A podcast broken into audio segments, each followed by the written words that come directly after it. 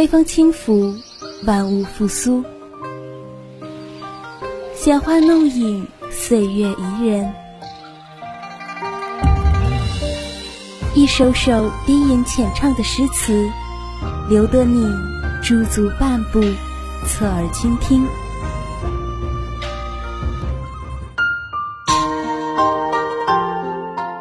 窗外有雨，风里有声。偷得浮生半日闲，浮沉书海，领略人生。画中伊人在闺中月，在夕阳落日时，与鲁迅一起拾捡朝花，在历史风尘中，来一场超越时空的邂逅。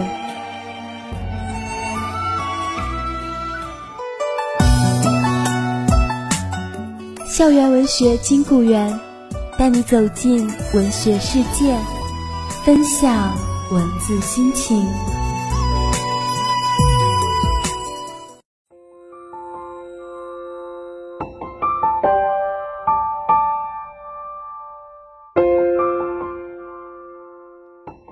分享闲语岁月，共度温柔时光，漫步文学书林。品味人间百态，听众朋友们，大家好！欢迎大家在每周一的中午准时收听我们的节目，我是你们的老朋友思妍。清末明初是一个风云变幻、大师频出的时代，那个时代里不仅是出现了很多翻云覆雨的枭雄，在军事政治上尽显枭雄本色，而且在文学界、艺术界、科学界。那也都是百家齐放，百鸟争鸣。但是，也正是因为各种思潮的激烈碰撞，才诞生了许多才能俱佳的俊男靓女。民国初年那些传世的经典，除了爱情，还有艺术，比如陆小曼。那么，今天就跟随着音乐一起进入陆小曼的世界吧。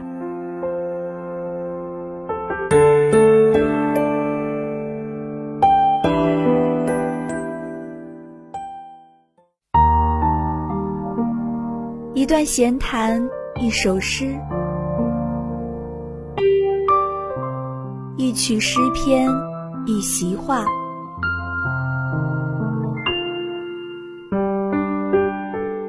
一番话语，一本书，一本好书，一段情，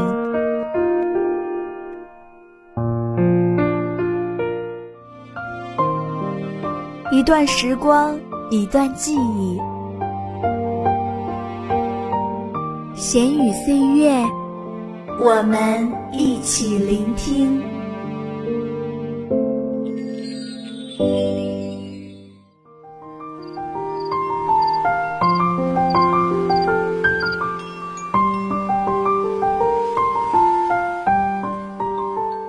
民国时期，著有“南唐北陆”一称的陆小曼，一九零三年出生于上海市。父亲陆定早年毕业于稻田大学，也是日本首相伊藤博文的得意门生，担任民国财政部司长和赋税司长多年，还是中华储蓄银行的主要创办人。母亲吴曼华擅长一手工笔画，并有深厚的古文基础。陆小曼仕画受母亲影响极深。陆小曼是家里九个孩子中的第五个。只是这些孩子在幼年和青年时期相继逝去，于是这个系万千宠爱于一身的富家女，像温室的花朵般无忧无虑地成长着，每一步的人生轨迹都有父母极好的妥善安排着，她只需装扮的优雅得体，在社交场合雍容大方的待人接物，再嫁入门当户对的豪门，一生衣食无忧。七岁时便进入北京女子师范大学附属小学读书，毕业后就读于北京女中。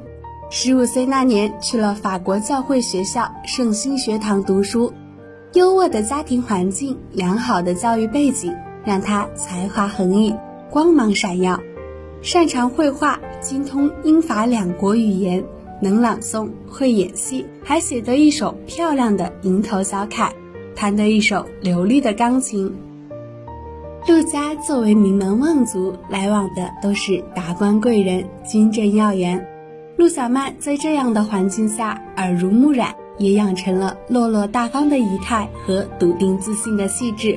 她为中国外交第一人顾维钧做助手时还不满十八岁，彼时就能够轻松自如地周旋于各种场合，接待外宾，担任翻译，参加舞会，举止得当，进退自如。十九岁时，陆小曼逐渐闻名于北京社交界。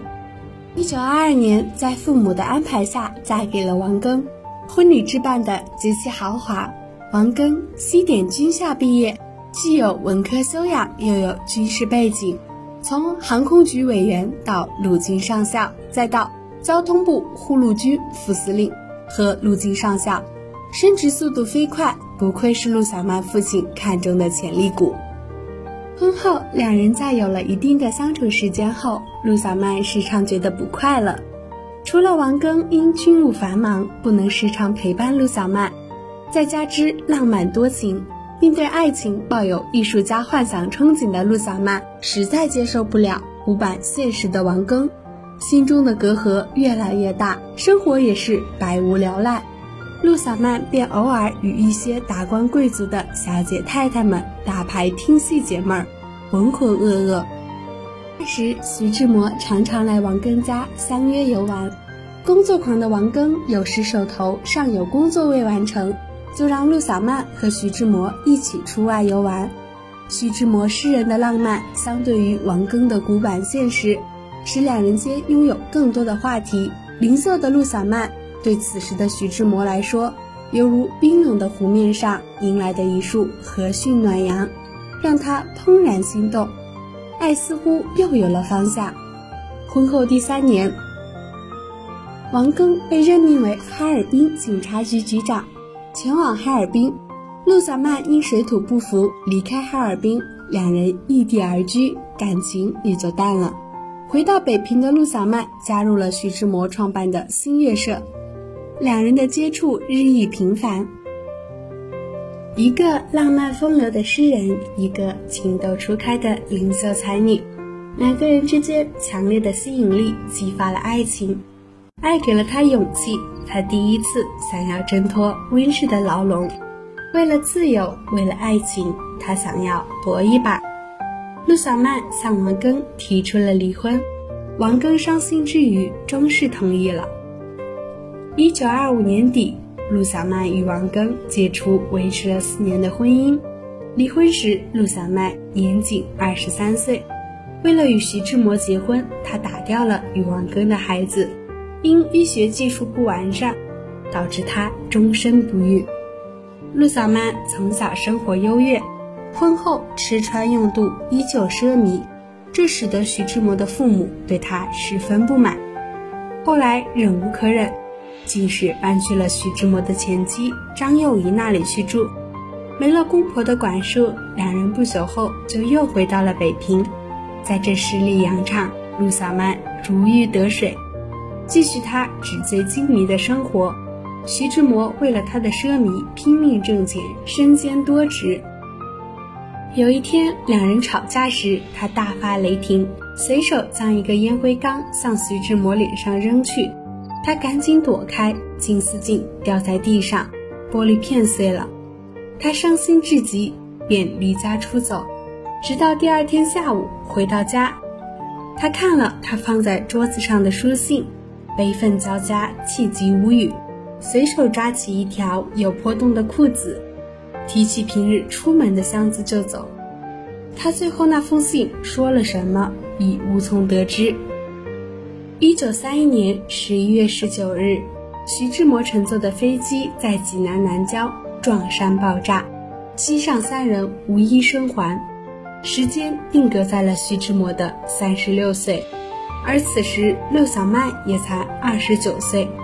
想当初他们结婚时有个约定，两个人一起写日记。徐志摩说：“将来等你我大家老了。”拿两本都去印出来送给朋友们看，也好让大家知道我们昨天是怎样的相爱。等到头发白了再拿出来看，一定是很有趣的。谁知道结婚才五年，便阴阳相隔。徐志摩之死，使得许多朋友何继母、胡适、林徽因、金岳霖等都不肯原谅他，皆与他断绝来往，认为他的铺张是害死徐志摩的凶手。徐志摩死后，陆小曼大彻大悟，不再去社交场所，不再打扮，闭门谢客。此后，他收集徐志摩的日记手稿出版，潜心作画，人生慢慢回归平淡，重现本真。他去世后的三十四年里，他为他编写了《云游》《爱美小札》《志摩日记》《徐志摩诗选》《志摩全集》等等书籍。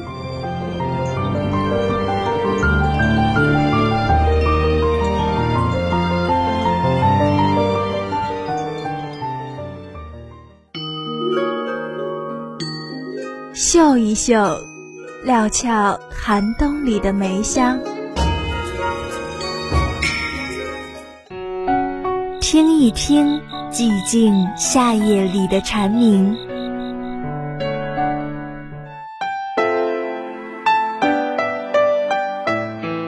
在繁华尘世中，寻找心灵的净土；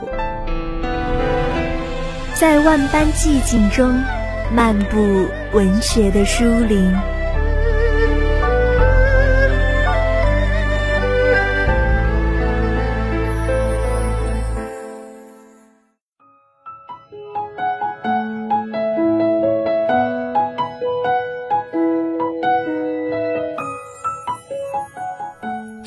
名媛的头衔以外，小曼也是极富才情的女子。陆小曼的恩师刘海粟曾这样评价陆小曼：一代才女，旷世佳人。她的古文基础很好，写旧诗的绝句清新俏丽，颇有明清诗的特色。写文章韵界婉转，很美又无雕琢之气。民国初年的文坛，因为有了陆小曼的存在，才不寂寞。难怪连胡适都说。陆小曼是北京城一道不可不看的风景。一个人活成了城市的风景，那该有着怎样巨大的魅力啊！人们只知道她的绯闻，却不知道她是中国第一位进入外交界的女性。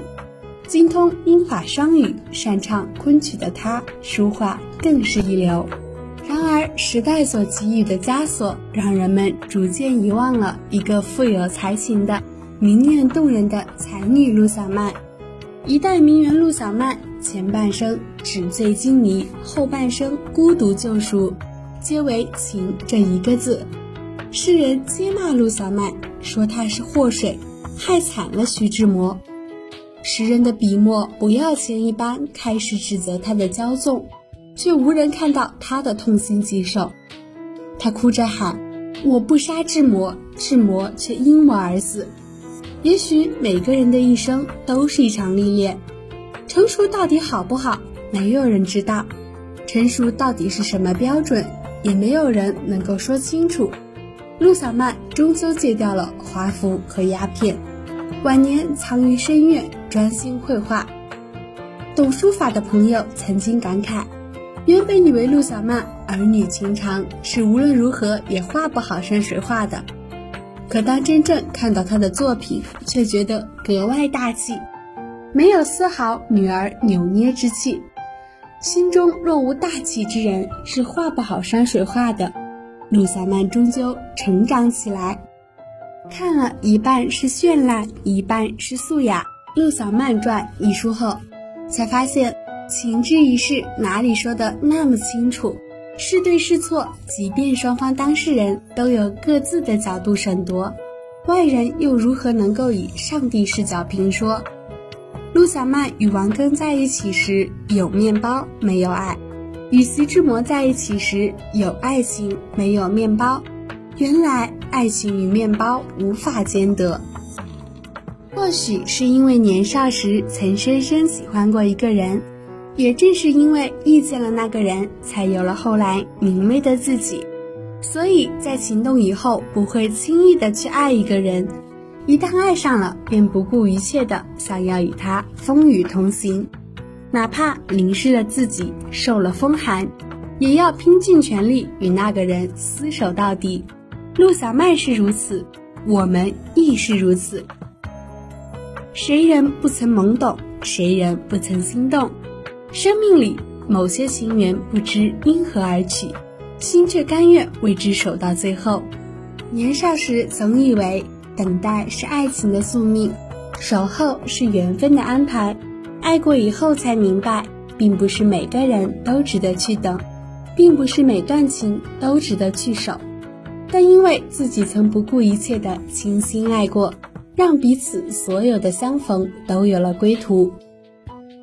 或许我们还是没有走到最后，但那些爱过的时光足以照亮我们前进的路，指引你我找到幸福的彼岸。走过漫长岁月，走着走着步伐就慢了下来，在某个时光转角处就停下来了，扎根在天涯海角的某个地方。煮一碗相思，为曾经写一笔深情。从前和你哽咽的说再见，等某天和你微笑的到无恙。世间总有像陆小曼这样一类的女子，她任性，凭借才华风流于前半世，后半世为爱背负骂名，却苦苦坚守爱情的承诺。一动一静，一绚烂一淡雅。富贵而来，惨淡而去，敢爱敢恨，不做作。纵有林下之风，也有娇媚之态。纵然荒废了时光，却留下惊鸿一瞥。虽然遗憾，但此生无悔。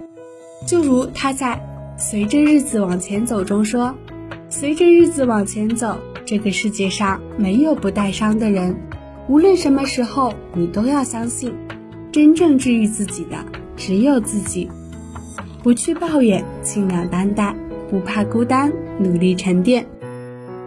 好了，今天的节目到这里就结束了，感谢大家的收听，我是夕颜，下周一同一时间，金谷园与你不见不散。